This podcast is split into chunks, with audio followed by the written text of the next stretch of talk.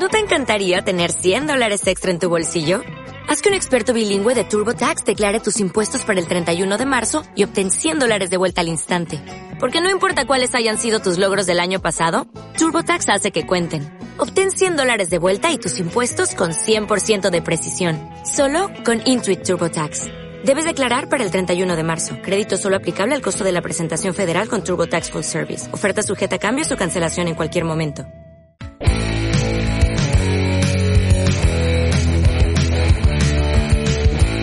No puedo dejar el rock.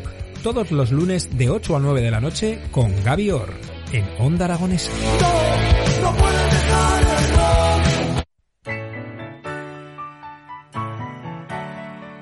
Dicen los viejos que en este país hubo una guerra y hay dos Españas que guardan aún el rencor de viejas deudas. Dicen los viejos que... Muy buenos días. El pasado 23 de febrero se presentaba y se ponía a la venta en todas las librerías de toda España un libro titulado Ayer, Mañana, escrito por Benito Raval. Y hoy nos acompaña nuestro querido amigo Benito. Buenos días, ¿cómo estás, Benito? Buenos días, José. Encantado de hablar contigo. Y, y, y, nosotros contigo. ¿Qué tal? ¿Cómo estás? Pues muy bien, aquí al lado, aquí en, en, aquí en Águilas, al lado del mar, hoy con frío, vamos, frío del nuestro, que, que es muy bastante poco, la verdad. Te iba a decir, Pero vamos, te iba a decir, si estás frente al mar, no nos lo diga para no darnos envidia, porque estamos a, a un grado, creo que estábamos ahora mismo, un cierzo que empieza a aflojar un poco, pero bueno. hemos tenido un fin de semana que no ha habido ni ratas por la calle, eh, te digo. no me extraña, aquí, estamos, aquí estamos alrededor de 15 y 16. Qué bueno. Benito, pero para nosotros es frío. Eh, el, el pasado 23F, casualmente un día casualmente, tan, sí. clave, supongo que no esto, tiene gracia. esto supongo que habrá sido idea tuya, no me cabe ninguna duda. Eh, no, ha sido pura, ha sido pura ¿ah, sí? casualidad. casualidad, fíjate. Sí. Eh, bueno, presentabas, eh, yo creo que un libro esperado, sobre todo con, con muchas ganas por tu parte de, de, presentarlo, de ponerlo a la venta porque cuenta cosas que mezcla, eh, es, es una novela pero que mezcla un poco lo, lo, personal, la familia, el cine, un poco todo de tu vida. Sí, bueno, está inspirada en, en está inspirada en vivencias que yo he tenido, ¿no? De todas maneras es, ficción pero vamos, sí, tiene, tiene mucho de, cosas que yo he vivido, ¿no? Sobre todo, eh, pues es una historia de amistad que transcurre en, los últimos años 70, en los últimos años de la dictadura, y pasa en España y luego, en, luego durante el, siglo de los personajes, del personaje en, en, Italia, que en eso coincide conmigo, claro. Eh, aun, cont aun, contando vivencias personales, eh, supongo que no te alejas de la, de la ficción, porque ficcionar aquellos años 70, que te, los finales de los 70, en plena dictadura franquista, supongo que no sería nada fácil ser joven. Pues no, no estaba, todo estaba prohibido, hasta los preservativos, vamos. Fíjate que eso la gente le hace gracia ahora cuando lo cuentas, ¿no? Porque la memoria es muy frágil. Y yo creo que hay, yo creo que es necesario volver a, es toda una parte de la historia que se, como que se ha, con ese pacto de silencio como la transición, se ha, se ha callado, no se ha hablado. Y yo creo que es algo que, que es necesario hablar de ello, ¿no? De toda la lucha antifascista que hubo y sobre todo desde un punto de vista no no de ese no de la imagen del revolucionario ascético y, y sacrificado no sino de lo que era en realidad por parte de, de unos cuantos no que era bueno pues eh, ver que no había que el futuro era tan incierto porque había que disfrutar el día a día a día. Con lo cual bueno pues es algo que no se ha comentado no se ha hablado mucho sobre ello. Y me parece que era un momento en el que pensábamos que el mundo se podía cambiar. Yo sigo pensando que se puede cambiar pero estaba todo, no solamente en España, sino en el resto del mundo, estaba todo ahí a puntito, ¿no? Y, y bueno, pues al final no se consiguió, ya se conseguirá. Ben, Benito, eh, eh, te he oído decir alguna vez, y creo que, que, alguna vez lo has hecho público también, que en los 70 estaba todo prohibido y que España parecía más una comisaría que, que un país. Sí, así era.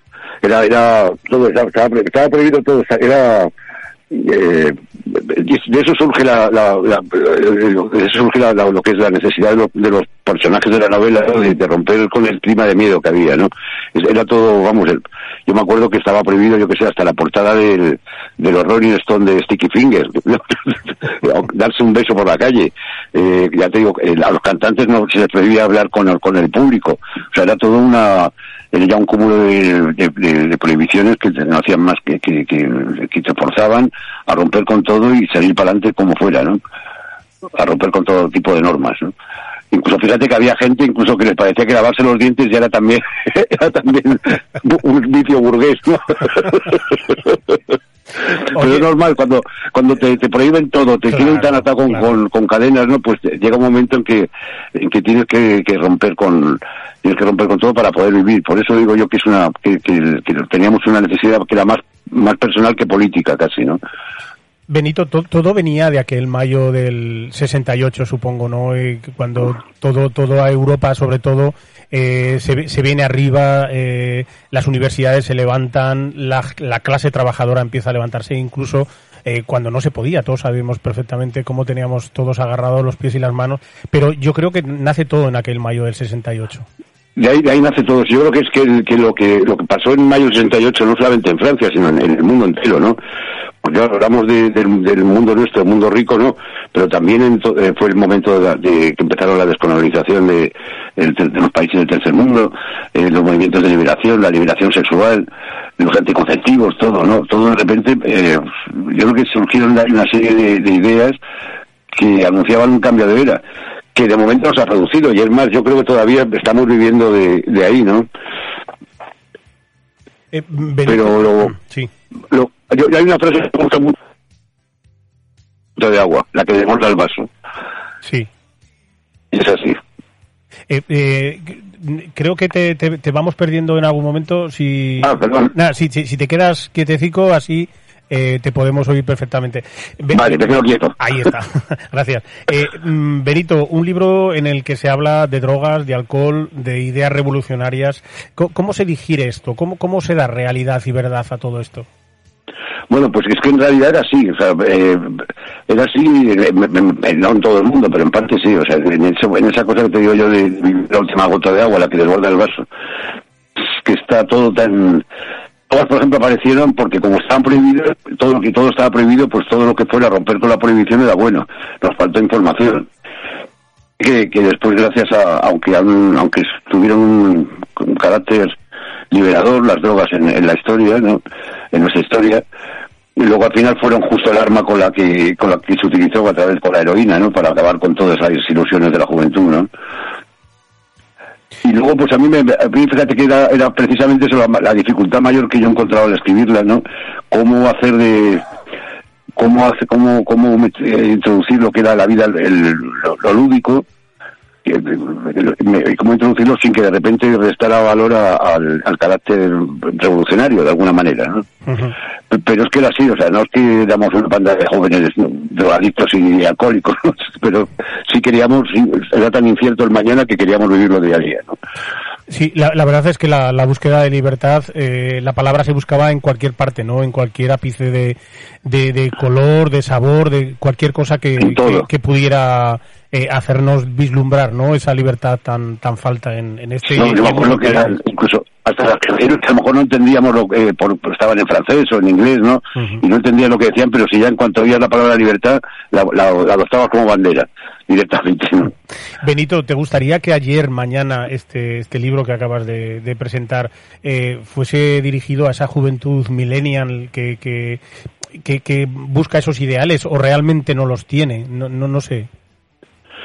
Sí, yo creo, que sí, yo creo que, fíjate que la, la, la juventud tiene, no es, se hace eh, se hace muchas veces gala de, excesiva de la palabra juventud, ¿no? Como si fuera un, valor en sí mismo, ¿no? Es un paso del tiempo, ¿no?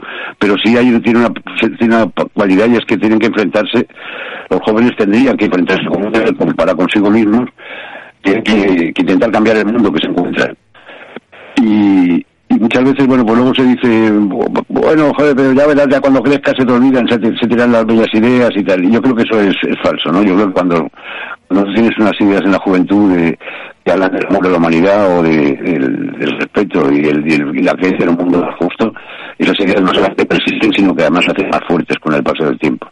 Es un poquito, sí, se trata un poquito de reivindicar la, la juventud, ¿no? Benito, eh, ¿esta historia podría estar dedicada a esa historia de amistad para los que ya no están? Por supuesto, De, hecho, la dedicatoria, una, aparte de a mis hijos a mis nietos y a, y a mi querida Sandy, está dedicada, tiene una dedicatoria que es a todos vosotros, que ya sabéis quiénes sois los que digo que son todos ellos, que desgraciadamente es una generación y diezmada por drogas y la represión en su momento, claro.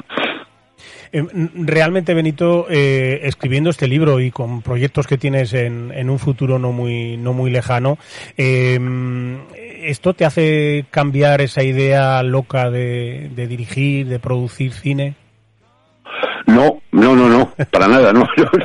Yo me acuerdo una vez de una entrevista que le hicieron a, Fernando, a nuestro querido y admirado Fernando Gómez, y le decían, y le decían, usted es un autor polifacético porque escribe, escribe, hace teatro, dirige cine, interpreta, y con yo hago lo mismo siempre, que es contar historias. Y eso es lo que yo me, he dedicado toda la vida y, espero seguir dedicándome, a contar historias. Eh, ¿Contar historias, Benito, que sean cantos de esperanza? Esto claro, siempre, siempre siempre. Yo creo que eso decía Eduardo Galeano, ¿no? Decía, escribir es darse. Y uno escribe para hacer para hacerse mejor persona e, intenta, e intentar que, lo, que quien te lea o te vea eh, se haga también mejor persona. Qué bien. Que es lo que, es lo que nos hace falta en este mundo, mejores personas. Benito, ¿qué, qué, qué no has contado en este libro que hubieras contado y no has querido meter? Bueno, no, no creas que me he quedado con mucho en el tintero, ¿eh? Eh, no, me he quedado con, eh, la verdad que he estado muy, lo, he escrito muy libremente, como, aunque, aunque haya cosas que están inspiradas en la vida real, yo luego te digo, insisto que es ficción, y, bueno, con lo cual, pero al ser ficción, pues he podido hablar de cosas que, si las hubiera hecho en plan personal, como que eh, no hubiera podido hacerlas, ¿no? No hubiera podido escribirlas. Pero yo creo que no, yo creo que me he quedado, me he quedado a gusto. Qué bien. Eh, fíjate que ayer me llamó un, amigo que fue el primer insumiso que, entró en la cárcel, con lo cual ayer debemos el, fin de la, del odiado servicio militar y me dijo que se lo estaba leyendo y que llevaba las primeras 100 páginas no podía parar de, no podía parar de reírse. a veces de llorar, pero también sobre todo de reírse. Con lo cual me ha dejado muy me dejó muy muy contento, ¿no? Qué bien. Benito, eh, ¿cómo va la presentación de ayer, mañana? Eh, ¿Está ya, lo podemos encontrar ya en todas las librerías? Eh, eh, ¿hay está, sí, están, están todas las librerías, bueno, y la que no esté, pues, eh, y, a que le interesa que, la, que lo opinan, que se lo traen. Vale, vale, Porque La, editorial es Algaida, que es del grupo Anaya, que es una editorial Fantástico. Pues, muy fuerte, importante, ¿no? Y bueno, y ahora, hoy, hoy, entre hoy y mañana tengo que, acabar de cerrar cosas con la, con la gente de, de, de publicidad y marketing de, la editorial para empezar a, planificar todas las presentaciones, entre ellas por supuesto, y tiene que estar Zaragoza. Bueno, eh, ahí, estaremos. Oye, Benito, eh, lo hemos comentado alguna vez, pero eh, los Santos Inocentes, eh, yo no sé si has visto ya Asbestas, que me prometiste que irías a verla. En cuanto acabe lo que estoy escribiendo voy a verla. de esto hablaremos pues entonces la, próxima vez. Una cosa, Benito, eh, ¿cuánto hay de personal en este libro, aparte de todo? Hay mucho de personal, hay mucho, hay, hay algo que, yo llevo, tiempo, yo sabes que yo soy muy parlanchín y me gusta mucho como el abuelo de Bolleta contar anécdotas, ¿no? Y, muchas veces con amigos y tal me dicen, joder, ¿por qué no? Me decían, ¿por qué no lo escribes? ¿Por qué no lo escribes? Y siempre me, he dejado pasar tiempo, por una parte para que no, para que estuvieran reposadas, estuvieran, las ideas estuvieran bien reposadas, ¿no? Y por otra parte, porque ya te digo, me daba miedo de que, de que lo personal se, me, se mezclara demasiado, ¿no? Y bueno, yo creo que no ha sido así. Yo creo que al final es, es una historia que pueden entender tanto la gente de mi generación como los jóvenes o incluso gente de otro país. ¿no? Eh, una cosa, Benito. Eh, hemos hablado de proyectos, pero específicanos un poco más que, tienes entre manos porque sé que hay muchas cosas. Pues ahora estoy con una con otra novela que me encargaron que me encargaron la, la editorial de la esfera de los libros y es una cosa que me tiene apasionado porque me encargaron, fíjate, de cosa más complicada, una novela inspirada en mi vida, pero que fuera novela. Y, entonces, bueno, pues al, final decidí, la estoy acabando ya, la tengo que entregar en marzo, y es una historia en la que sí que ahí habla mucho de cine y de, la familia, de mi familia, por supuesto, ¿no? Es una historia que se llama Gracias por mi vida, y bueno, pues ya te digo, la tengo que entregar en marzo, a final del mes, y, verá la luz pues, a, pues, pues me imagino que, nada pues en, otoño por ahí y tengo eso, luego estoy dando cursos, eh, eh, clases y cursos de, de cine, que es, lo único que se hace, me da cuenta. y pues hacer eso eh, e hijos. y bueno, y, con, y con, de vez en cuando hago algún cortometraje con los cursos que hago y tal, pero vamos, muy bien, estoy muy entretenido. Oye, Benito, el cine español este fin de semana, de semana cosechaba triunfos en Berlín y, y, por supuesto en los premios César franceses con, con, esa película Asbestas que otra vez Rodrigo Sorogoyen se lleva la, el, premio a la mejor película. Pero una, una niña de nueve años, eh, Sofía Otero, eh, acaba de ganar el Oso de Plata a Mejor Actriz en, Berlín. En San Sebastián, eh, Carla Aquiles ganaba la Concha de Plata a Mejor Actriz por La Maternal. Eh, ¿Qué está pasando en el cine español? Bueno, yo creo que está pasando una, una cosa importante. Que, que, vamos a ver, cuando yo me acuerdo cuando, cuando llegó Pilar Miro al, al, a la Dirección General de Cine, dio la posibilidad de, de, que entrara sangre nueva, ¿no? Sangre nueva, que entrara sangre nueva a la cinematografía y a la vez que los, los talentos reconocidos pudieran hacer sus trabajos sin, sin estar tan pendientes del mercado, ¿no? Todo eso de repente se vino abajo durante un tiempo que se ha visto en la, ausencia de cine español en festivales internacionales y todo eso, porque nos, quedamos sujetos nada más que la, a la, a la dictadura del mercado, ¿no? Vas a, a, los productores y, salvo honrosas excepciones siempre era eh, no es que el mercado no está para esto que es la gran mentira que ha habido siempre en la industria nadie sabe cómo está el mercado.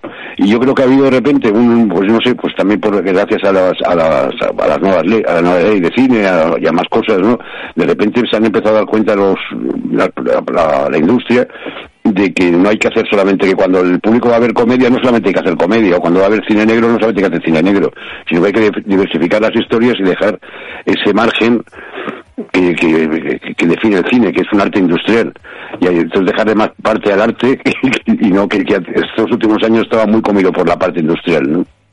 Sí, eh, de todas maneras, eh, yo creo que también estos tres años que, que se van a cumplir el mes dentro de unos días ya de confinamientos, de COVID, de, de, tantas y tantas películas truncadas, eh, películas aparcadas que se han, se han podido recuperar recientemente. Aquí Javier Macipe, eh, con La Estrella Azul, tuvo que cortar el primer día de pandemia y tres años después ha terminado la película.